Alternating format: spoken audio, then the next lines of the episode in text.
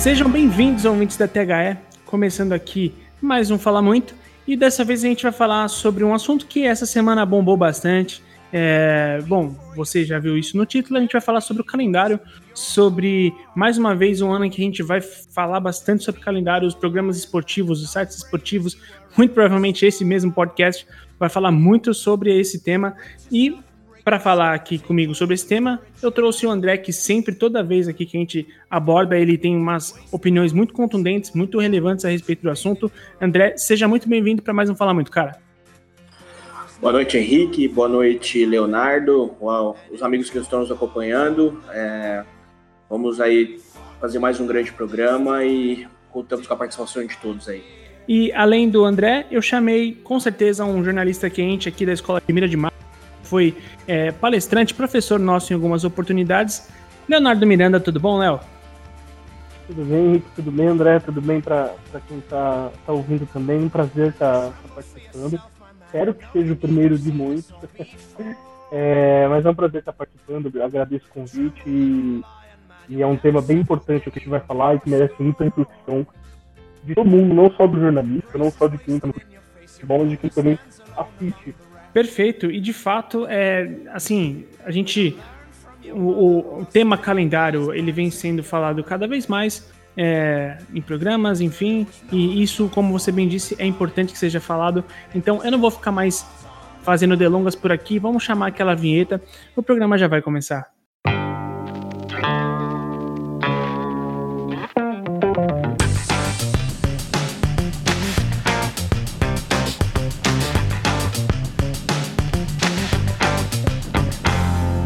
Está ouvindo o THE Cast.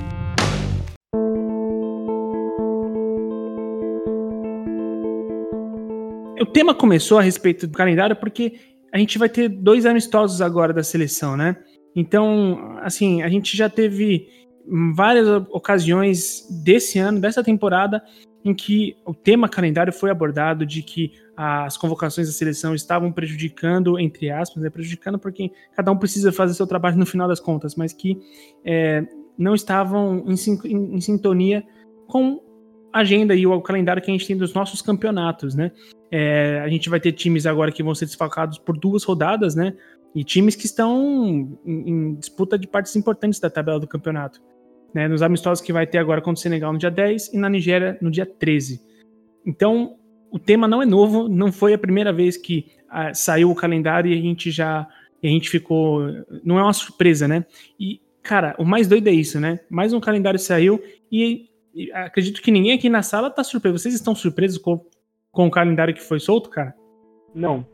Acho que surpresa pelo calendário ninguém mais tem. É, já faz um tempo, assim, futebol brasileiro que ninguém se surpreende com, com calendário lotado, com datas fixas em que tem jogos aqui, com times reclamando de convocações e mesmo eles próprios sabendo do calendário. Eu acho que o calendário é uma questão tão complexa que não, não dá para apontar um único culpado. Claro, o maior culpado por, por ter um calendário tão ruim assim é a CBF.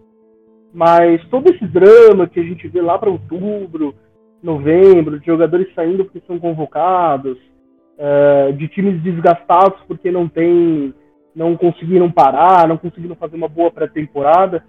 Toda essa questão poderia ser resolvida com um pouquinho de união dos clubes e com um poder de mobilização que a gente não tem. É justamente pelo calendário ser ruim há tanto tempo que não há mais surpresa. E se não há surpresa, não há mais uh, o desejo de mudar. A gente simplesmente aceita que é assim que é ruim desse, desse modo, que prejudica o nosso futebol, prejudica o produto, é, é pior para o jogador, para o técnico, para o torcedor, para o jornalista, pior para todo mundo, mas ninguém se mobiliza, não há uma greve, não há um movimento, não há uma, um desejo por mudança. Eu me pergunto, não sei vocês, eu me pergunto quando que a gente vai mudar, quando que a gente vai acordar para esse problema grave que o Brasil tem desde sempre. É, penso na linha do Leonardo, penso que isso foi uma tragédia anunciada e eu acho que eles se superaram dessa vez, né? É, não é surpresa porque, por exemplo, o problema da Copa América, né, onde o Campeonato Brasileiro não vai parar, é, a Copa América de 2020 foi anunciado dia 26 de outubro do ano passado. Faz quase um ano que a Copa América foi anunciada. Então, e já faz um tempo que já é sabido que o, o Campeonato Brasileiro não iria parar, né? Fora a Olimpíada, que é depois da Copa América. Então, foi tragédia anunciada e agora tem a tal da Supercopa do Brasil, né? Que é o primeiro jogo oficial da temporada, que é dia 19 de janeiro. Então, a turma vai, vai ter um mês de férias e vai ter 14 dias aí de pré-temporada. E aí, amigo, é é pau no gato. Os estaduais já vão começar dia 22 de janeiro. Então, com essa Supercopa aí, né, com quem for o Atlético Paranaense, que já é campeão da Copa do Brasil, e o campeão brasileiro, já vai começar no quarto e domingo, já desde o dia 19 de janeiro. Então, boa sorte aos envolvidos.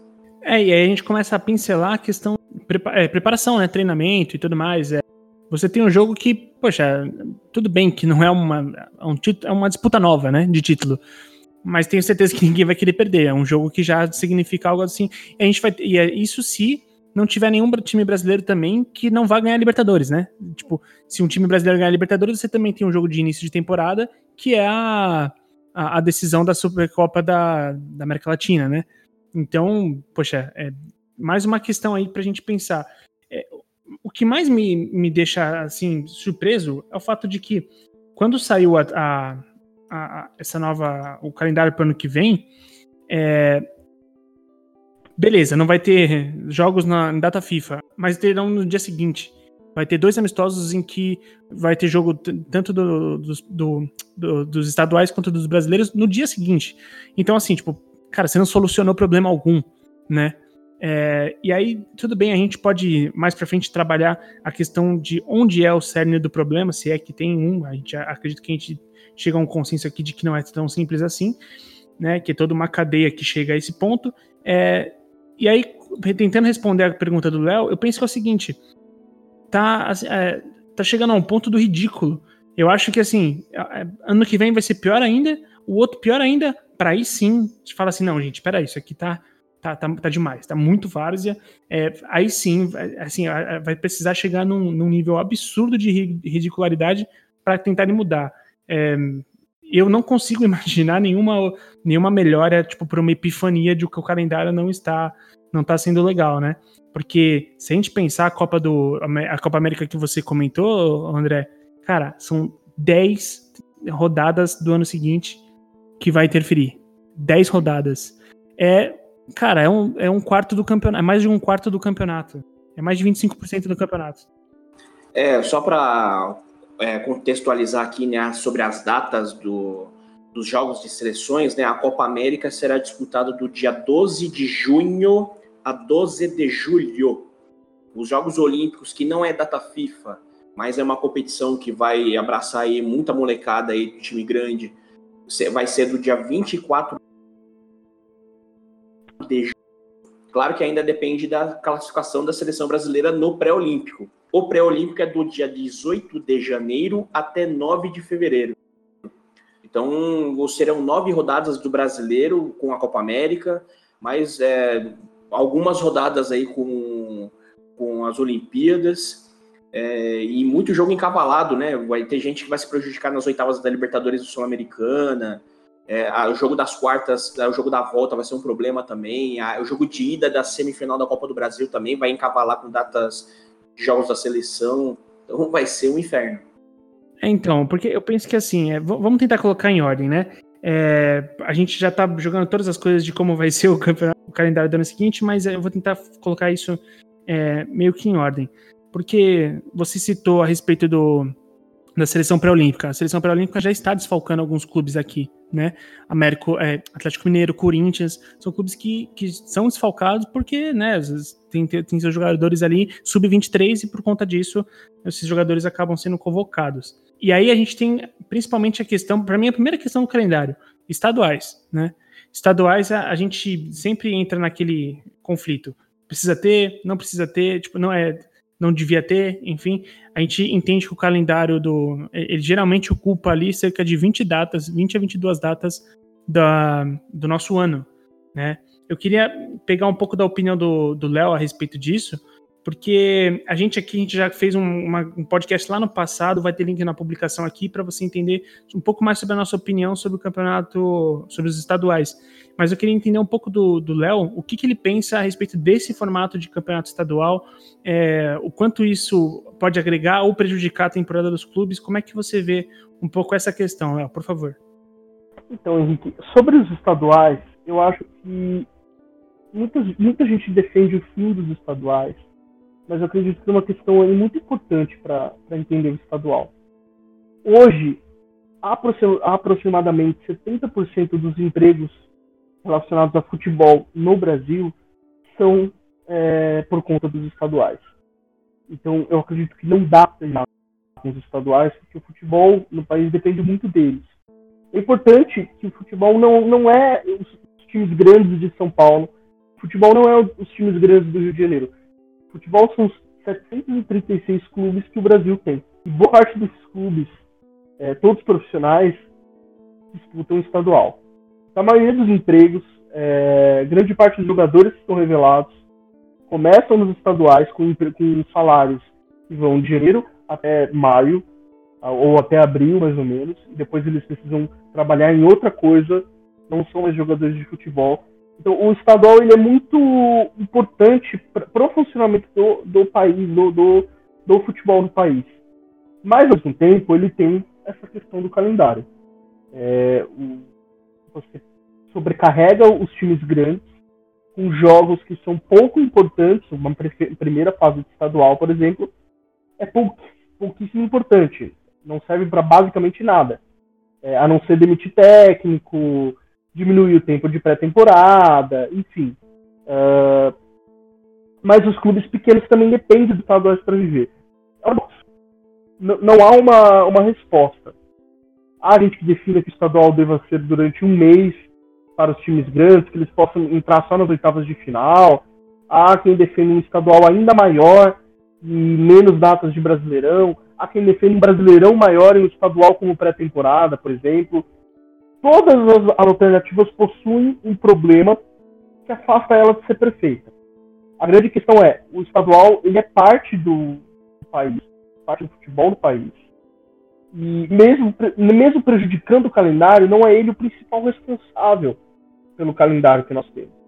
O principal responsável pelo calendário tortuoso, cheio de jogos, cheio de jogos que nós temos, é, das próprias federações que, que não conseguem se organizar para distribuir as datas. Eu acredito que uma, uma solução possível para manter os estaduais e, e, diminuir um pouquinho os jogos seria estabelecer uma regra para quem para quem está na série A e na série B de entrar só nas oitavas de final, para quem e aí ter uma pré-temporada maior, conseguir disputar a Libertadores sem estar em tantos campeonatos, por exemplo. Porque cada vez mais o futebol é, no Brasileirão, por exemplo, está sendo ganho por, por times ou que saem da Copa do Brasil da Libertadores muito cedo, e eles têm tempo para se dedicar ao Brasileirão, ou por times com elencos numerosos, como Palmeiras e Flamengo nos últimos anos, é, que, que, conseguem fazer um rodízio de jogadores. Uh, então, o ponto do absurdo, Henrique, que você mencionou, ele já está acontecendo. Hoje, uma equipe como o Fluminense, uma equipe como o Santos, por exemplo, não conseguem mais disputar Brasileirão. O Santos está no terceiro lugar do Brasileirão, mas é muito é um cenário muito pouco provável que ele chegue é, em condições de disputar de igualdade com outros elencos. É, então a questão é, o calendário não é o principal culpado pelo atual estado do futebol brasileiro. Ele tem um, um veneno que ao mesmo tempo é um remédio para muita gente, que é o estadual, e aí você tem um pepino gigantesco na mão, que é, é conseguir casar todas as datas e fazer o clube pequeno ter chance de ter calendário, assim como o clube grande. Por exemplo, a portuguesa, falando aqui de São Paulo, a portuguesa não tem mais calendário. A portuguesa não vai jogar. Ela corre o risco de não mais jogar. Um time de futebol profissional não consegue mais jogar uma competição. Por quê? Porque ela não está mais no estadual, tem a Copa Paulista, enfim. É dever também de todo mundo pensar em como distribuir essas datas em, em termos democráticos, para que o clube pequeno e o clube grande tenham condições sempre de jogar. Perfeito, Léo. E, e, assim, eu nesse exercício que você faz a respeito dos estaduais, é, concordo com você a respeito da, do, dos times entrarem só a partir, sei lá, das oitavas de final. Eu acho que isso até daria um espaço para o campeonato ter uma identidade sem os clubes grandes, né? Que eu acho que às vezes falta isso, falta o. A gente fala, ah, mas não tem atrativo, pô, mas eles também não têm espaço, né? Porque tudo se, tudo se trata dos clubes grandes, né? É, essa, esse dado que você traz para a gente de que os funcionários que as pessoas que vivem do futebol, né, os funcionários de é, relacionados ao futebol, a, a, quantidade de times no Brasil. Isso é muito importante para elucidar as pessoas que escutam e, ou que acompanham o futebol, é, tendo na cabeça o eixo ou os, os 20 da, da Série A, enfim, né, ou a Série A, B e C. É, funciona muito bem para elucidar essas pessoas, inclusive a gente mesmo. Assim, às vezes a gente lida aqui com o escopo mais fechado e esquece um pouco disso, né? De que muita gente que trabalha com futebol e não, não, não tá só nesse nicho, digamos assim, porque a elite do, do futebol nacional são essas pessoas mesmo. É, você tem que arrumar calendário para, poxa, tantas pessoas que não estão nesse pequeno funil, né? É, pensando num, num, segundo momento de calendário, né, da, da, da, própria questão do, do calendário que a gente pensa de times nacionais, do, do, o que pode prejudicar o nosso futebol, né? É, a gente fala um pouco sobre o, o estadual. Eu queria saber do André, se o André ele tem algum pensamento a respeito de formato de, de estadual que ele acha que pode ser ideal, que pode melhorar, se é pelo fato de se é por esse pensamento de os clubes grandes entrarem nas oitavas. É, para você por aí, que você tem alguma ideia diferente, André? O, o estadual, ele, é, ele fica achatado no, no, no período do dia 22 de janeiro a 26 de abril. Então são três, quatro meses aí de, de uma fatia considerável já da temporada. Então você vai achatando o calendário e isso sufoca o campeonato nacional. É, o Léo disse bem, né?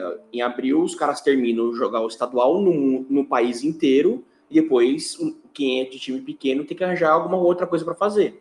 Em São Paulo, por exemplo, tem a Copa Paulista. Eu creio que também nos outros, é, os outros estados também tem a sua Copa Regional mas é, é um problema muito sério, né? É, o formato, aqui eu nem vou discutir se é, faz com os pequenos e os grandes entram nas oitavas. Eu acho que nem é papel nosso aqui. Quem faz a, o bendito do calendário é que tem que resolver.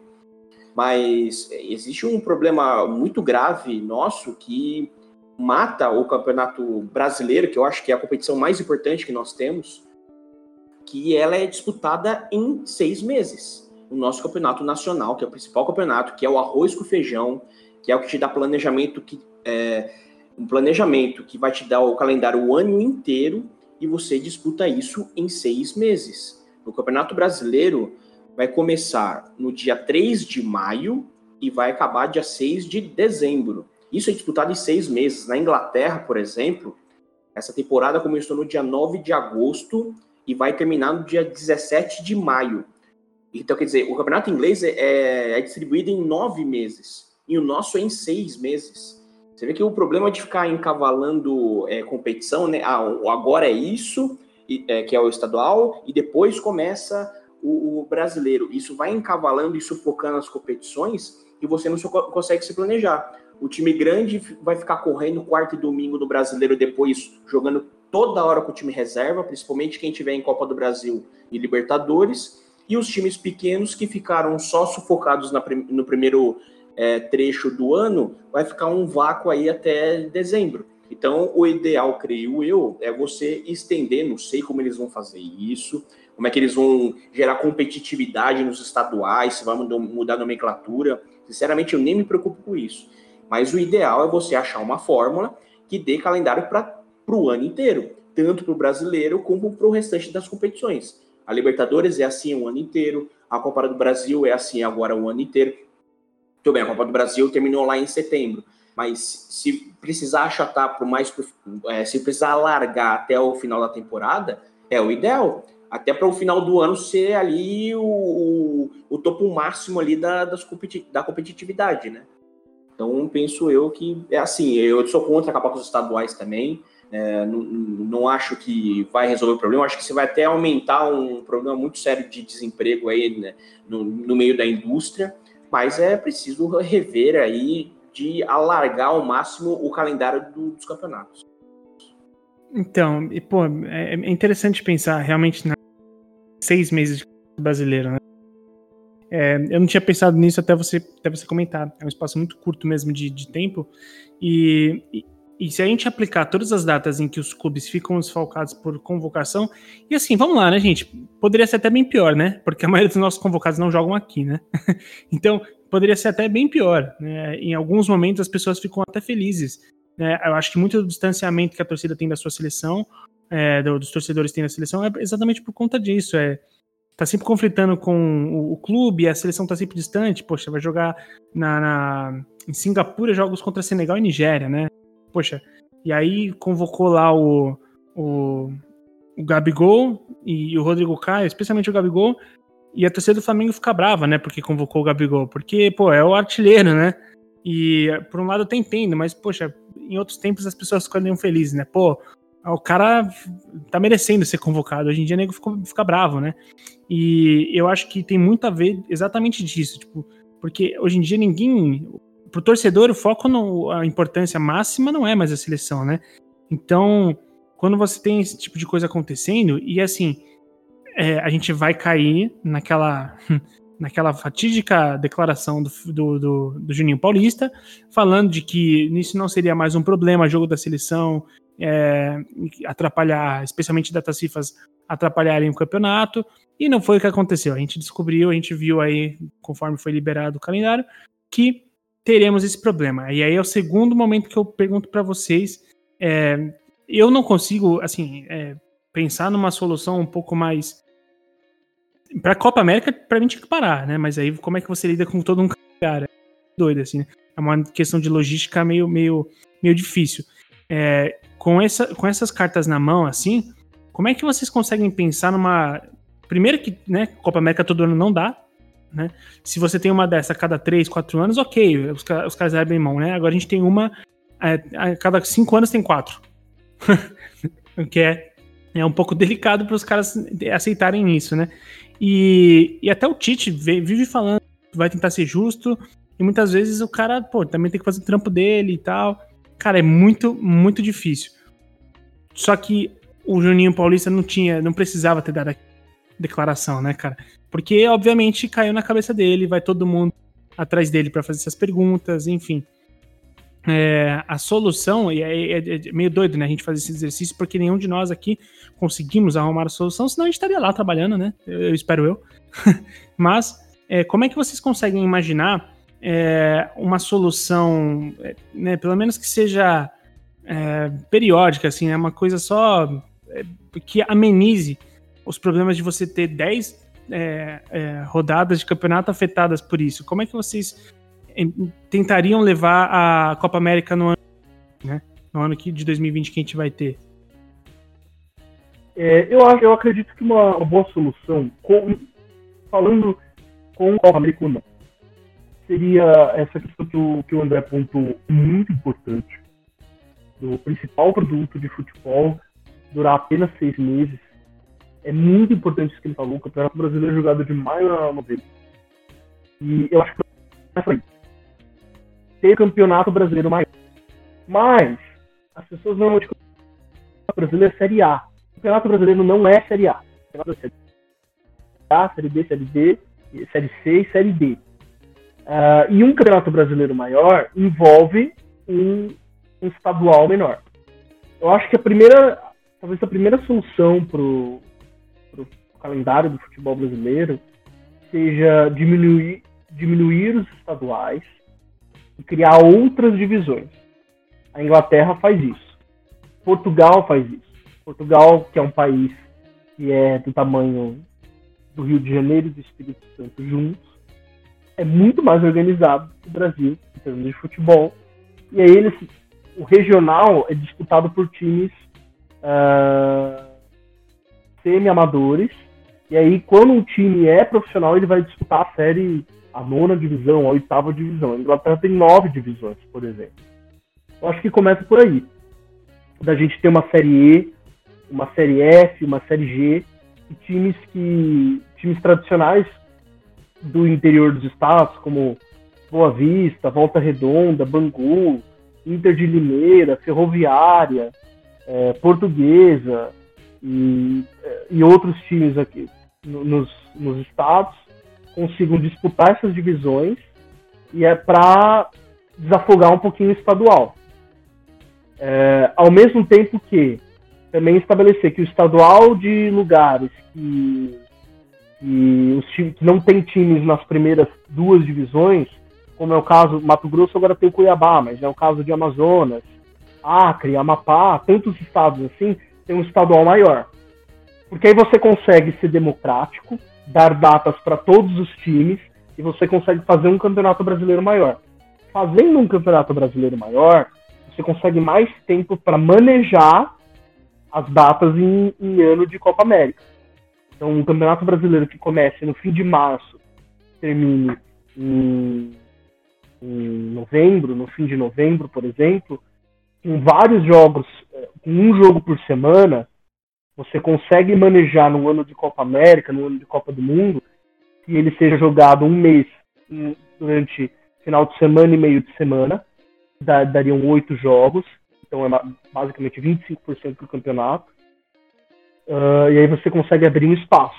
Acho que tudo parte do campeonato nacional, que é a principal vitrine e é o principal campeonato que um país tem a oferecer para o futebol. Oh, qual? Campeonato argentino. Quem que assiste a Supercopa da Argentina? Muito pouco. Vai assistir o campeonato argentino. É, você sempre vê os maiores campeões nacionais de cada país. Normalmente eles ganharam mais campeonatos nacionais. Hoje o maior campeonato do mundo, tipo, depois da Liga dos, Campeões, a Liga dos Campeões, a Premier League, a Liga Inglesa, é o maior campeonato do mundo. É um campeonato nacional. Acho que parte é um, uma solução, começa aí no, em valorizar o campeonato brasileiro e desvalorizar o estadual, mas abrir datas no estadual para que você seja democrático e permite que o clube pequeno, que tem uma folha de 10, 10 mil reais por mês, por exemplo, consiga ter um calendário que vai de março até setembro, consiga ter um calendário que vai de março até novembro, mais ou menos.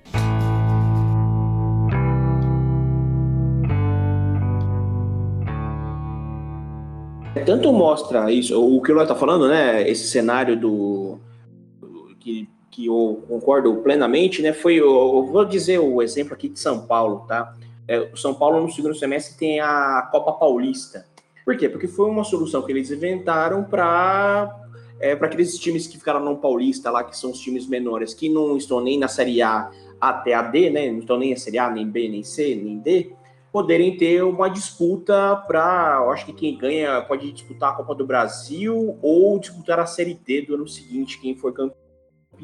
Então, é, fica tentando enxugar gelo, né? É, o que falta é exatamente isso. É, é, no caso, eu falei o brasileiro, né? Então, o Léo falou bem, né? Tanto é, seja ela qualquer divisão, ela ser o ano inteiro para os clubes se planejarem. E como o Brasil é muito grande, né? Só de se você pegar os mais de 700 clubes que o Léo já mencionou, realmente é analisar caso a caso cada região e você tentar desenvolver de alguma forma o, o calendário nacional. É, a gente está vivendo o drama de Copa América, né? Porque ele vai ser no meio do ano, como eu mencionei, do dia 12 de junho até 12 de julho. É, por que a gente está com esse problema, né? Porque quando tem esse tipo de evento, Copa América, Eurocopa, é, Copa do Mundo, Olimpíada, tudo isso acontece quando os jogadores da Europa estão de férias. A gente não tem o calendário europeu, a gente vive de janeiro a dezembro o europeu, até os argentinos, eles vivem de agosto a maio. Então, toda vez que tem esse tipo de grandes eventos do futebol que envolvam as seleções, a gente aqui está vivendo a vida, enquanto o restante do mundo está descansando em tese, né? Claro que os grandes clubes aí sofrem com a com o seu plantel, né? Porque ele praticamente ninguém vai tirar férias, né? Disputando esses campeonatos. Mas quando tiver a Copa América aqui, ele, o, Neymar, Felipe Coutinho, a turma toda que vem da Europa, eles não vão desfalcar os clubes, porque eles estarão de férias. Então, além do campeonato ter problema de, por exemplo, do brasileiro ter seis meses completamente enxugado, a gente ainda não tem a sincronia do restante do mundo. Então, é mais um problema que a gente precisa tentar solucionar. A Argentina, eu acho que faz mais frio que aqui, é, e os caras quiseram é, acompanhar a Europa. E a gente tem dias de julho aqui, que é o nosso inverno, que bate 30 graus. Então a gente não tem esse problema de, é, de frio, né? De, dessa, é, desse problema que seria de padronizar o calendário com o restante do mundo, né? Então eu acho que tem esse problema também de quando tem esses grandes campeonatos é, de seleções no meio do ano, a turma lá tá de férias e a gente aqui tá trabalhando. É, é doido isso, porque assim, eu, eu entendo o que você tá falando, e a, o apelo geralmente é por calor, né? Que o calor aqui no verão ele é muito agressivo e tudo. E é mesmo, aqui tem regiões do país que faz, tipo, sei lá, 43 graus, assim, é, é, é meio complicado. Só que eu acho que uma vez que você soube, e isso não deve ser nem tão difícil, você saber mapear um pouco o bioma do seu país, e, meu, é, maneja os jogos através dos horários, assim, né? É, você não vai colocar um jogador para jogar a bola às 40 graus no meio-dia, pelo amor de Deus, não faça isso. Mas um horário ali, final de tarde, eu acho que você já pode, né? E aí a gente vai entrar em várias questões, que aí é tipo televisionamento, é, enfim. E aí a gente talvez vai cair, ao, ao final de todo argumento, caia na fala do Léo lá no início do programa, que é são vários fatores que contribuem para um calendário desse, a gente sabe. É televisionamento, é, é, é política dos clubes, federações para a CBF, os clubes que, que são é, envolvidos ou, e agora um poder de voto menor do que as próprias federações, enfim, a gente vai chegar num futuro, num, num resultado muito né, é, cinza a respeito disso tudo. Mas eu, eu gosto de abordar a, a, questão de adaptar o nosso calendário para com o europeu. Eu gosto muito dessa ideia, eu acho que funcionaria muito bem, né? E resolveria já questões de janela de transferência, né? O é, que, que, que, você pensa por, em relação a isso, Léo? Então, sobre a questão de adaptar é, o calendário brasileiro ao calendário europeu, é, eu acho que ela parte de tem seus pontos bons e seus pontos ruins. A parte de uma premissa que o verão europeu é diferente do verão é, no hemisfério sul. É, o verão no hemisfério norte é diferente do hemisfério sul. Então, quando a gente fala que em junho e julho eles estão em férias, é porque eles estão no verão. As nossas férias aqui é dezembro e janeiro. Uh, por exemplo, uma, uma, das maiores tradições na Inglaterra é o jogo de Natal, o Boxing Day. Então, existe uma questão cultural aí que eu acho que deve ser respeitada. Aqui, fim de ano é época de férias, é época de viagem, é época de ir pra praia. E lá na Europa é uma época de inverno. E, e aí os jogos continuam rolando. Eu acho que essa diferença deve ser respeitada. Aqui realmente a temporada deve iniciar em fevereiro em março e deve terminar em dezembro. Como é, como é, por exemplo, o ano letivo. É, o ano letivo, o ano de escola é sempre um bom parâmetro. Uma outra questão é, uh, será que a gente deve adaptar as janelas? Será que a gente deve adaptar outras coisas?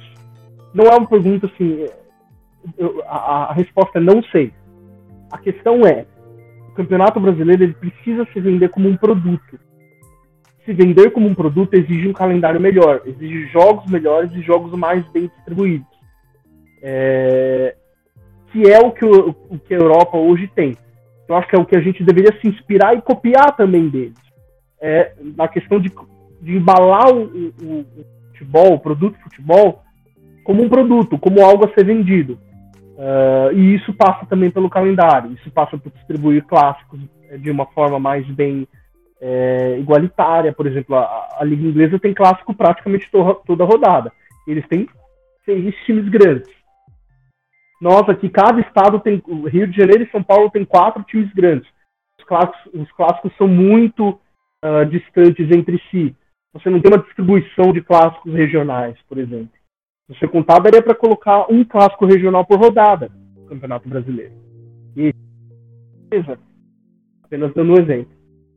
Uh, mas eu acho que há uma questão cultural a ser respeitada, e, e é uma cultura mesmo, por geografia, por bioma, é, por, por temperatura, por clima.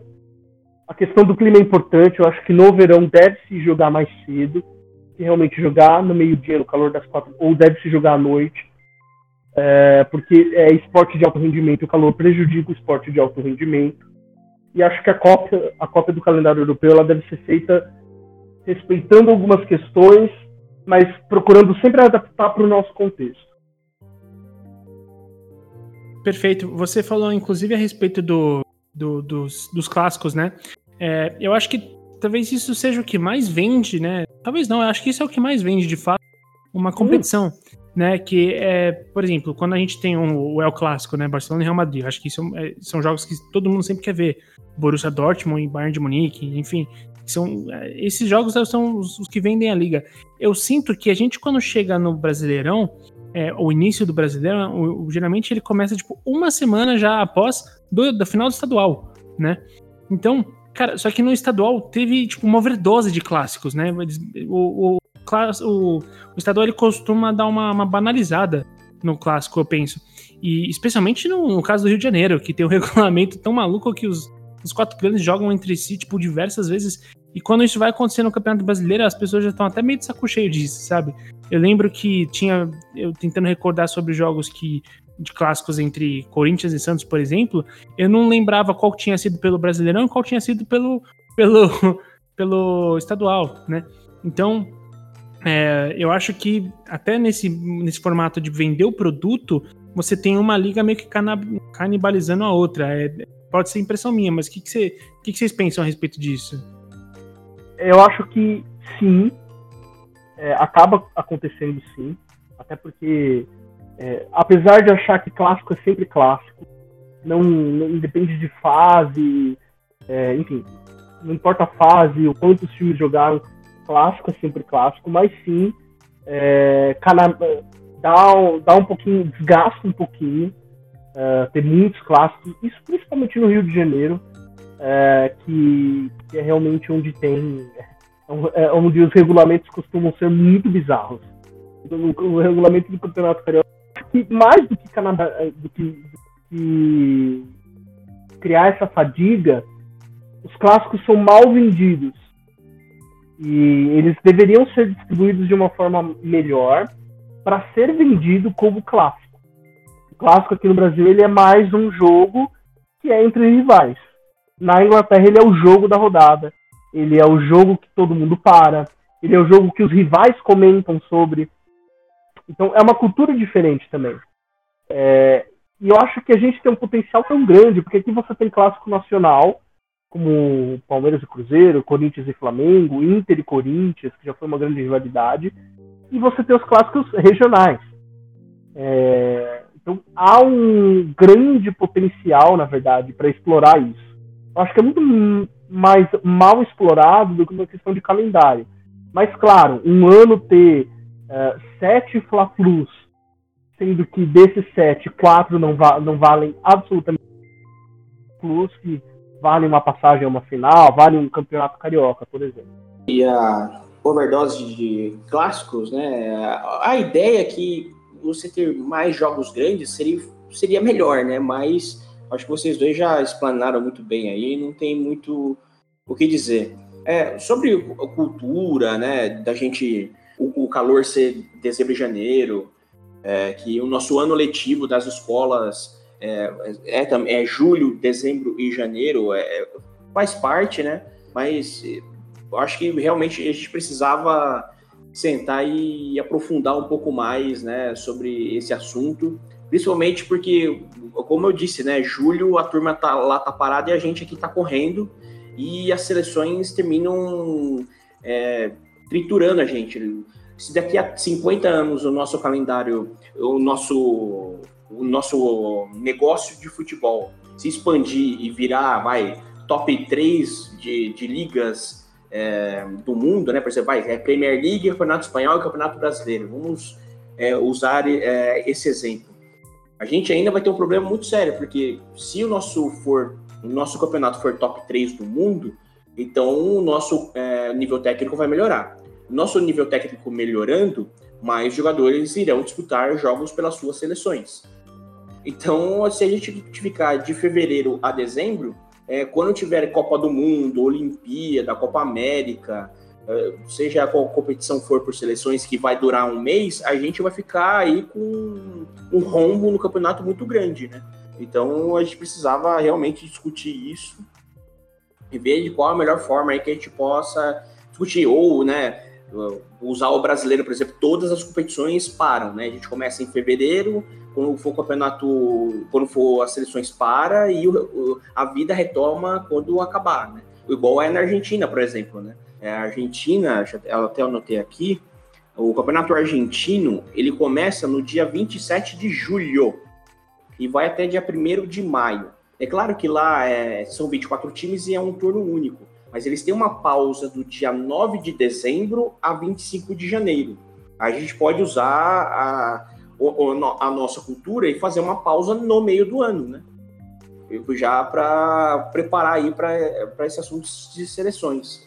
Então, até mesmo para a gente estender todos os campeonatos que nós temos, para a gente não ter essa overdose aí de clássicos inúteis, que já é até um absurdo, né? Até uma contradição, né?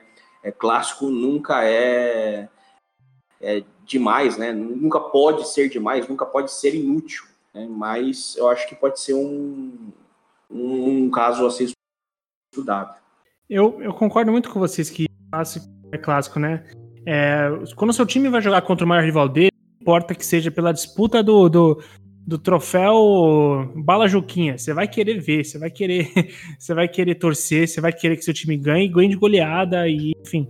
É, isso é verdade. É, e é por isso que nessas horas eu fico tão assim que, tipo, fico tão chateado que às vezes passa um, um Fla-Flu, às vezes passa um Flamengo e Vasco, e eu não, sinceramente, eu nem me liguei muito em como foi o jogo.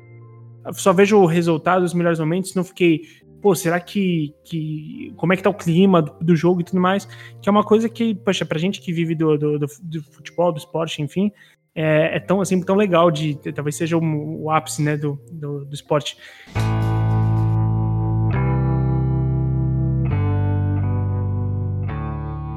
Copa América, assim, porque a gente tá falando que se a gente espaçar as nossas datas, né, você consegue mais tempo hábil, mais espaço para você, vamos, você esticando o Brasileirão, você tem jogos, então, é, não necessariamente quarta, domingo, quarta, domingo, terça, quinta, sábado, enfim, assim você conseguiria manipular melhor essas datas, né? É, a, a, a, sua última ideia eu achei, achei ótima, né? Só que assim, e aí, vamos lá, a gente. Eu, eu vou tentar fazer uma, uma coxa de retalhos de tudo aqui que eu tô pensando. Porque a gente tem Copa América, é, Brasileirão tendo que ser jogado em, em, tão pouco tempo, isso, consequentemente, o técnico não tem tempo para treinar, futebol vai se, se resulta num, num, num, produto não tão bom, né? Porque aí a gente vai falar diretamente com o que o Léo falou, né? que o seu produto precisa ser bom, né? Independente de várias outras coisas, né? É, o produto precisa ser bom mais do que o, futebol, o nível técnico dele, porque senão você não faz dinheiro, senão as pessoas. Então, como é que a gente faz isso?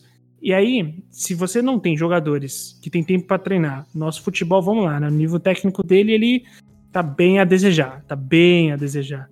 Né? E eu não tô sendo simplesmente cria da, de torcedor de europeu, não. Cara, é só a gente ver vários e vários jogos aí pelo, pelo Brasileirão que não acontece nada né, nos jogos. Aí você vai amarrando tudo, tudo isso, questão financeira, clubes que não tem como se como ganhar dinheiro, cara. É, eu acho que no final das contas até isso vai resultar no calendário, porque tem clube aí que é, o campeonato, clube grande, clube de Série A, que acaba tendo que é, recorrer a, a estadual para ganhar dinheiro, sabe? E isso é uma questão que, tipo, poxa, é, ele, porque ele não tá fazendo dinheiro no Brasileirão, enfim. É, eu queria meio que, diante de tudo isso, pegar um testemunho final de vocês. Provavelmente esse foi o pior host da história, né? Porque eu falei muito e não falei absolutamente nada. Mas é, eu queria pegar de vocês, assim, esse produto, nível técnico, calendário. É, quando o Léo falou que a gente já chegou no nível da, do ridículo, né? É, eu realmente achei que o brasileiro ainda, o campeonato brasileiro ainda podia piorar, que a nossa federação ainda podia fazer coisas piores, mas pelo visto é, chegou no, no ponto final e aí eu fico até feliz, porque é, imagino que seja daqui para frente, para cima, né? então eu queria meio que um insight final de vocês, por favor. Que qualquer. E você não foi um host ruim, não, Henrique. Fica tranquilo. Cara, eu comecei meu argumento com pensamento aqui e de repente me veio outra coisa eu tive um pensamento totalmente disléxico, cara. Valeu, valeu por, por me consolar nesse momento, viu, Léo? É, mas o, o importante para quem tá ouvindo é, é que os pensamentos, um pensamento leva a outro pensamento, que leva a outro pensamento, enfim. Mas é difícil também pensar em uma coisa e concluir ela, porque a gente sempre vai problematizando, né? Mas nesse. nesse. nesse. A, a, a, nessa frase final, o, que eu passo mesmo de mensagem é: não existe uma solução. É muito difícil. O Brasil é um país muito difícil pela própria geografia dele. A gente é o sexto maior país do mundo. E aí é, é o sexto maior país do mundo e a, toda a população está concentrada numa área que é do tamanho, é, não sei, da França, por exemplo. A gente fala tanto do futebol europeu, mas se você tirar a Rússia da Europa, o Brasil é maior do que a Europa, sem a Rússia. É muito difícil, não existe solução fácil, o que existe é sacrifício para o calendário mudar, para o futebol brasileiro mudar, a gente precisa de sacrifício. E essa é a mensagem que eu, que eu passo. O sacrifício, ele vem em, nos momentos de calendário, entender que o clube vai ter que ceder o jogador e que é uma honra para o clube ter o jogador é, convocado. E o clube sabe disso há anos e ele não contrata uma reposição para o jogador. É, então, é um pouquinho de sacrifício também. E esse sacrifício ele vai além as federações vão ter que realizar um sacrifício de ganhar talvez menos dinheiro e, e marcar amistosos com seleções mais fortes. Esse é um tema para um outro podcast. Inclusive, é, tem um estudo. Esteja convidado.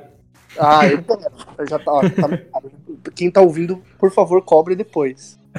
É, tem um estudo que fala que o Brasil começou a ganhar menos Copas desde que a CBF começou a marcar amistosos incríveis contra El Salvador, Nigéria e etc.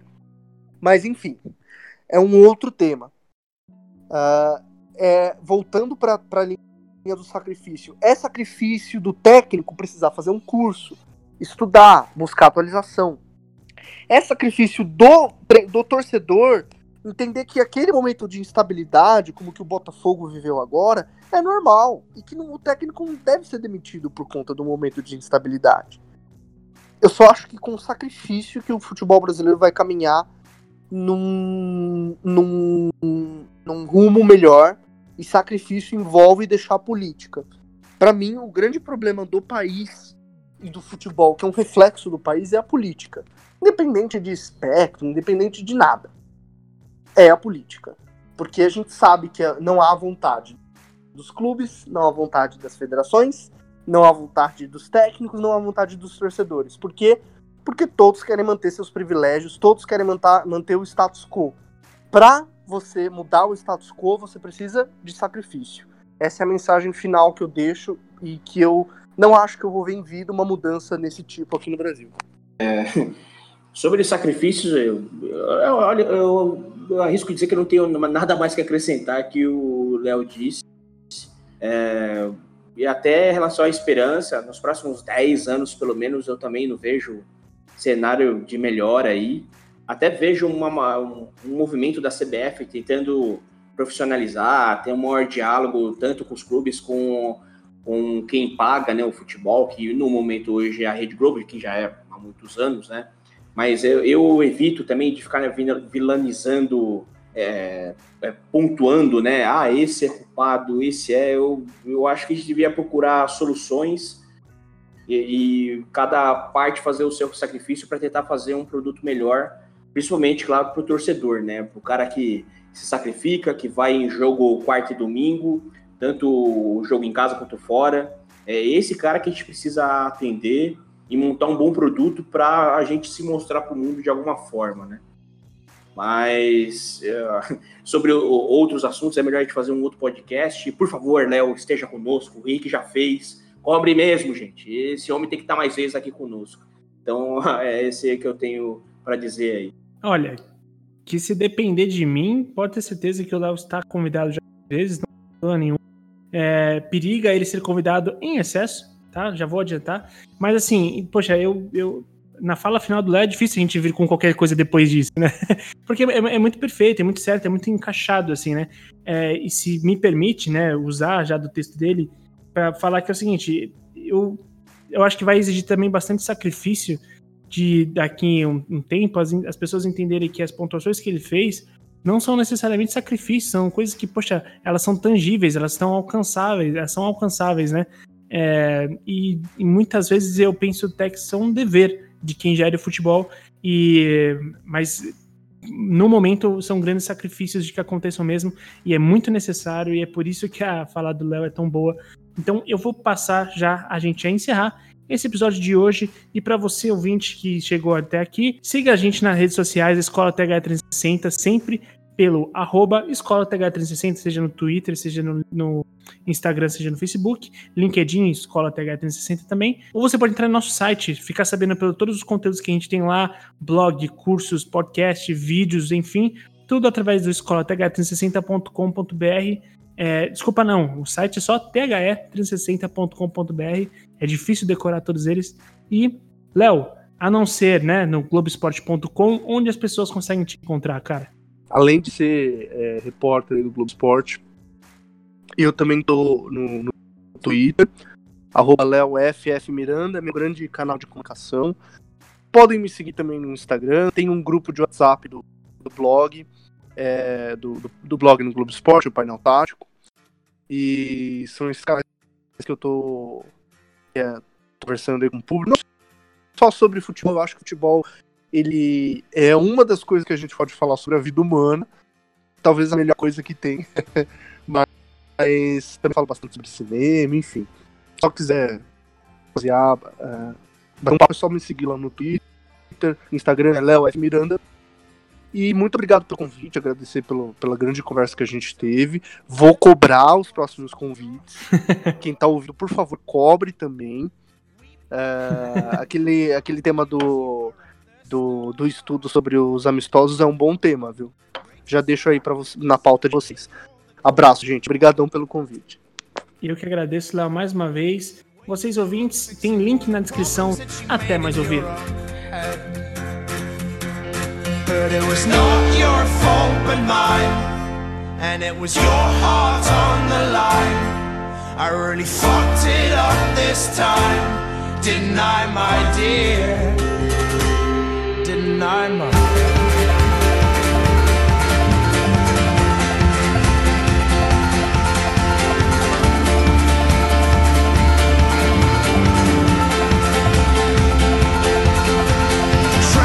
yourself, my man. You know that you have seen this all before.